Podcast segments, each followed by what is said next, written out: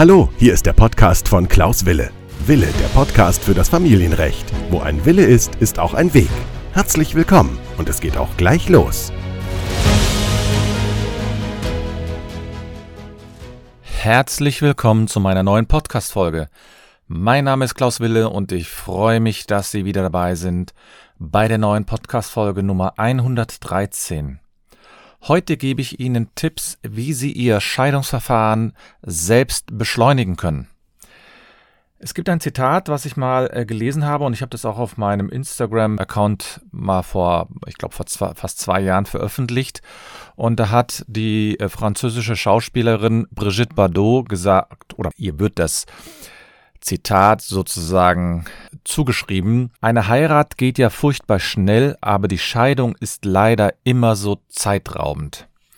Und Frau Brigitte Bardot, die französische Schauspielerin, hat sich sozusagen dort darüber beschwert oder vielleicht auch nur ein bisschen ironisch gesagt, dass man ja relativ schnell heiraten kann, aber die, dass wenn man mal jemanden loswerden will als Partner, wenn man also jemanden von sich von jemandem trennen will, rechtlich trennen will, dann würde dies so lange dauern. Und ich möchte heute meinen Hörern ähm, einfache Tipps an die Hand geben, wie sie selbst das Scheidungsverfahren beeinflussen können, also das heißt die Dauer des Scheidungsverfahrens beeinflussen können, denn es ist immer noch ein bisschen schwierig, manchmal den Parteien oder den Mandanten oder auch ja, Unbeteiligten äh, zu vermitteln, dass ein Scheidungsverfahren eben auch eine gewisse Zeit braucht. Es ist, liegt natürlich auch ein bisschen daran, dass sozusagen die Ehe an sich nicht mehr so die große Bedeutung hat, zumindest wenn man den aktuellen Zahlen Glauben schenken kann dann hat das wohl nicht mehr so die aktuelle ganz große Bedeutung wie vielleicht vor 50 Jahren.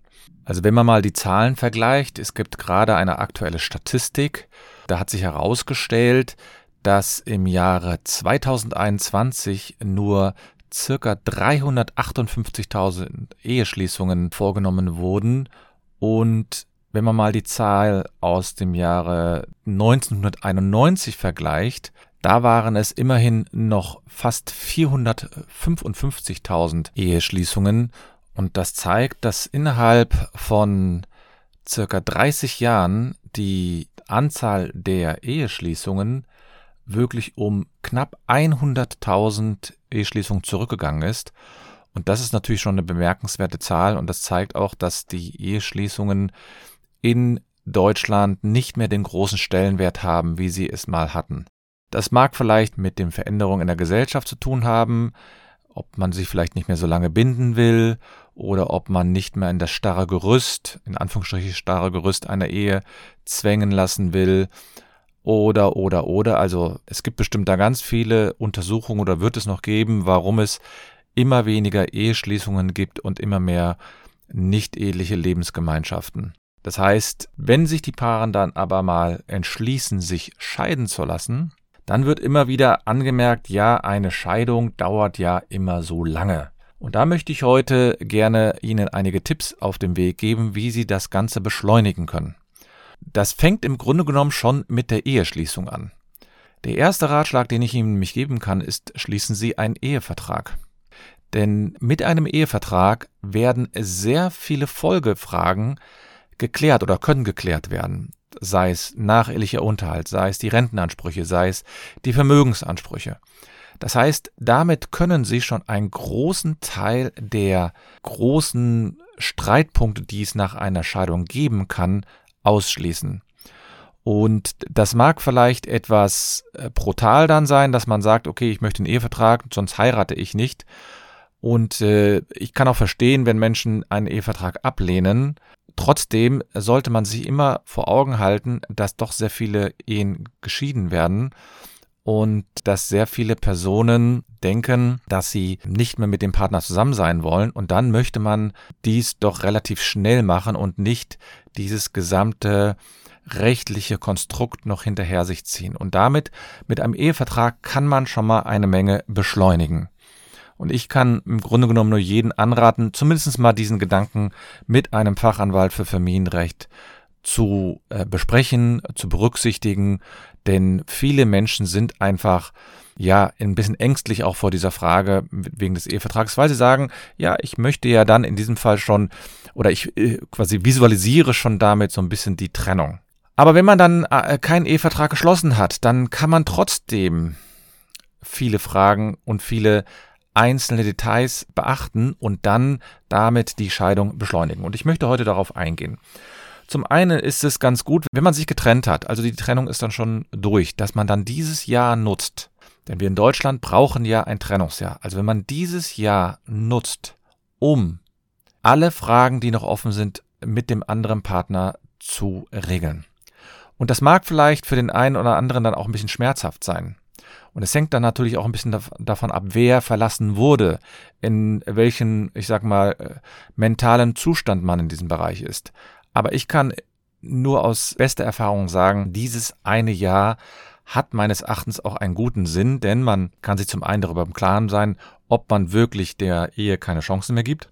Und zum anderen kann man die Frage stellen, ja, welche Probleme müssen wir noch lösen, so dass wir eine mehr oder weniger faire Trennung vornehmen können. Und dieses Jahr kann man dann hervorragend nutzen. Viele warten mit den Fragen und viele warten quasi bis zur Scheidung und wundern sich dann, dass in einem Scheidungsverfahren sowas geklärt wird. Und wenn ich dann diese Fragen nämlich in einem Ehevertrag schon nicht geregelt habe, man kann im Ehevertrag nicht alles regeln, da, da gibt es auch eine Podcast-Folge von mir, aber wenn man in einem Ehevertrag diese Fragen nicht geregelt hat, die man sowieso regeln konnte, dann sollte man zumindest versuchen, dies in dem Trennungsjahr zu regeln. Und ich kann eigentlich nur jeden dazu ermuntern, das mit seinem Fachanwalt für Familienrecht dann zu besprechen. Die Dauer des Scheidungsverfahrens kann ja sehr unterschiedlich sein. Ja, es gibt ja welche, die sind nach relativ kurzer Zeit, nach drei oder sechs Monaten durch, die anderen sind nach zwölf Monaten durch, die anderen drei Jahre etc. etc. Und einige Punkte kann man eben doch sehr stark beschleunigen. Der nächste Punkt, den man mich sehr, sehr, stark beeinflussen kann, ist, dass man alle Unterlagen schon gesammelt hat, die man für ein Scheidungsverfahren benötigt. Was können das für Unterlagen sein? Das können zum Beispiel die Heiratsurkunde sein.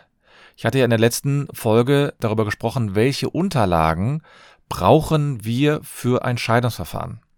Ja, die Heiratsurkunde hatte ich dort genannt oder die äh, Geburtsurkunde, den Ehevertrag etc. etc. Hört die letzte Folge an, da könnt ihr das nochmal ganz ausführlich besprechen bzw. nochmal euch anhören. Denn wenn ich natürlich alle Unterlagen vorbereitet habe, dann ist es für das Gericht natürlich auch einfacher, irgendwann mal einen Termin anzusetzen. Genauso ist es dann auch, wenn es Rückfragen vom Gericht gibt. Darauf schnell zu antworten, da komme ich aber gleich nochmal drauf. Ich versuche das so ein bisschen chronologisch abzuarbeiten. Wenn ich also alle Unterlagen eingereicht habe, die benötigt werden, wird das Gericht relativ schnell die Gerichtskosten dann verlangen. Die Gerichtskosten sollte man natürlich sofort zahlen. Das, ohne diese Gerichtskosten wird ein Scheidungsverfahren überhaupt nicht eingeleitet. Ohne diese Gerichtskosten wird ein Gericht nicht tätig werden. Das muss man sich einfach auch vor Augen halten. Das heißt, wenn ich weiß, ich reiche ein Scheidungsverfahren ein, dann ist es natürlich hilfreich, wenn ich die Gerichtskosten schon vorrätig habe. Da sollte man dann auch wiederum vom Anwalt sich ausrechnen lassen, was so ein Gerichtsverfahren an Gerichtskosten verursacht, damit man nicht er sagt, ja, ich kann das erst im nächsten Monat zahlen. Man kann natürlich auch versuchen, Verfahrenskostenhilfe zu beantragen. Ich hatte darüber auch schon eine Podcast-Folge veröffentlicht. Wenn ich also dann die Gerichtskosten endlich eingezahlt habe, dann ist es so, das Gericht wird dann den Antrag zustellen und danach wird es unter Umständen Nachfragen stellen. Und es wird in die Unterlagen für den Versorgungsausgleich einreichen. Bei Nachfragen immer sofort antworten, nicht zu lange warten. Dabei Nachfragen heißt das, zum, Beispiel irgendwelche Urkundenfällen. Man hat zum Beispiel die Geburtsurkunde der Kinder nicht beigelegt, man hat den, eine Kopie des Ehevertrages nicht beigelegt oder man hat die Heiratsurkunde nicht, etc. etc. Also das sind alles ähm, Formalia, die man sehr schnell beeinflussen kann. Das heißt, wenn Sie als Betroffene da mitarbeiten, wird jedes Scheidungsverfahren wesentlich schneller durchgeführt werden. Und dann hatte ich ja gerade darüber gesprochen, dass Sie einen Versorgungsausgleich durchführen müssen. Versorgungsausgleich bedeutet, dort werden die Rentenansprüche ausgeglichen. Dort werden die Rentenansprüche ich sag's mal, ausgerechnet. Und zwar insofern, dass man schaut, was habe ich während der Ehezeit an Rentenansprüche erworben und dann schaut man, was hat der Gegner, das heißt, oder die Gegnerin oder die andere Partei oder die noch Partner. Ich finde Gegner in diesem Fall nicht immer ganz berechtigt, weil man war bis vor einigen Monaten vielleicht noch ein Herz und eine Seele und dann auf einmal ist man Gegner. Aber man ist eben juristisch gesehen ein Antragsgegner bzw. eine Antragsgegnerin. Und daher kommt dann auch dieser Begriff, der ist einfach aus dem juristischen so übernommen worden. Also wenn ich dann mal meine Unterlagen dann eingereicht habe bei einem Versorgungsausgleich, dann dauert das zwischen zwei, sechs Monaten, je nachdem, was für Unterlagen noch angefordert werden müssen. Ich habe das leider schon erlebt, dass Mandanten ihre Unterlagen nicht alle eingereicht haben. Das kann passieren. Man denkt sich so, ach, ist ja besser schon mal, wenn ich irgendetwas eingereicht habe. Aber die Ämter arbeiten nicht immer so. Die arbeiten sozusagen so, wenn alles vorliegt, dann fangen sie an zu rechnen. Und dann findet der Austausch nicht mit den Anwälten statt, was ich manchmal auch sehr bedauere, sondern es findet immer mit den Parteien direkt statt. Das heißt, die Rentenversicherungsanstalten, was ich Deutsche Rentenversicherungsanstalt Rheinland ist zum Beispiel eine, die schreiben dann die Parteien direkt an. Und als Anwalt wundert man sich dann immer, warum passiert jetzt nichts? Man stellt Sachstandsanfragen. Und dann sagen die einem, ja, ihre Mandantin oder ihr Mandant haben noch nicht die Unterlagen beigelegt. Und damit ist natürlich das ganze Szenario eröffnet, nämlich dass auf einmal das Verfahren doch wesentlich länger dauert. Und man muss sich mal in den Zustand versetzen. Man hat vielleicht einen neuen Partner oder eine neue Partnerin. Und der oder die wird natürlich schon gerne mal wissen wollen, ob so eine Scheidung dann wirklich auch durch ist. Und wenn das dann so lange dauert, dann kann auch mal hin und wieder Unruhe entstehen. Das muss nicht, aber es gibt hin und wieder, die sagen so, du willst dich gar nicht scheiden lassen, weil sonst würdest du ja an dem Verfahren so mitarbeiten, wie es eigentlich notwendig ist. Wenn ich aber diese Unterlagen dann endlich mal alle beigefügt habe oder alle eingereicht habe, dann bin ich im Grunde genommen schon einen großen Schritt weiter, denn dann rechnen die Versorgungswerke bzw. die äh, Rentenanstalten, die rechnen aus, welche Ansprüche auf wen übertragen werden sollen. Das kann man beschleunigen im Übrigen, wenn man den Versorgungsausgleich ausschließt in einem Ehevertrag. Siehe meinen ersten Tipp. Dann habe ich nämlich diese ganze lange Wartezeit nicht. Manchmal kann man den Versorgungsausgleich nicht ausschließen, aber man sollte sich zumindest auch in diesem Punkt beraten lassen.